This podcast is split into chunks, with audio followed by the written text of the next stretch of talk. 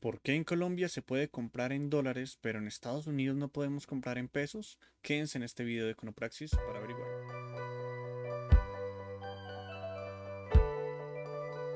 Para conocer la respuesta a esta pregunta tenemos que concentrarnos en la definición de divisa, pero esta surge de la definición inicial de dinero.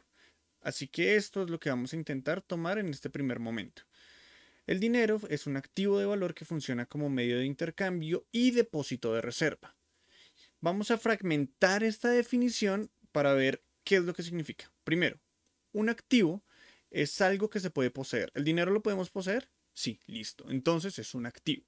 Segundo, posee un valor que le permite ser intercambiado por otros activos o por otros bienes o incluso por servicios.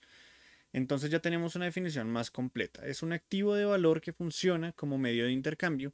Y aparte, si yo tengo el dinero y no lo quiero gastar en este momento, no lo quiero utilizar para acceder a un intercambio con otra persona, pues lo puedo guardar y esto me serviría en un ahorro, lo que constituye que también sirve como depósito de reserva.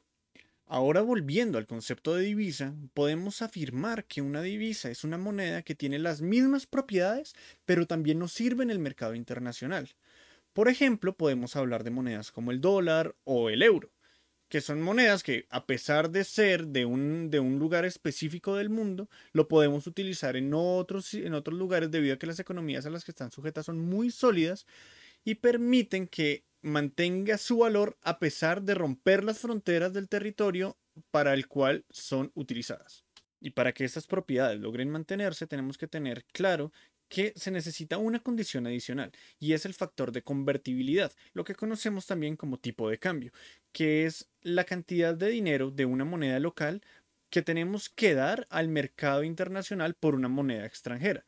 Por ejemplo, cuántos pesos tenemos que dar por un dólar o cuántos bolívares tendríamos que dar por un peso. Esta capacidad de convertibilidad depende mucho de en qué país se está ejecutando la operación.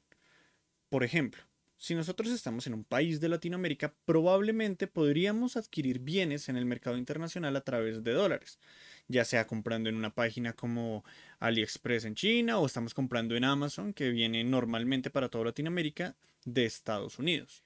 Esto sucede porque existe confianza de la economía mundial para con la economía estadounidense, ya que su moneda ha sido utilizada como depósito de reserva y las políticas han sido muy estables a lo largo del tiempo, lo que evita los grados de incertidumbre que pueden afectar la confianza de los inversionistas, en este caso los compradores de la moneda estadounidense. En resumen, una divisa es un activo de valor que funciona como medio de intercambio y depósito de reserva en el mercado internacional y que es convertible a otras monedas y si se utiliza o no y es aceptada por algunos países o no depende exclusivamente de la confianza que se tenga en una economía, definiéndola como fuerte o débil en el marco del mercado financiero internacional.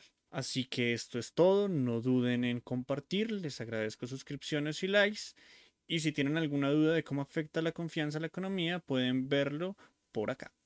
Hasta la próxima.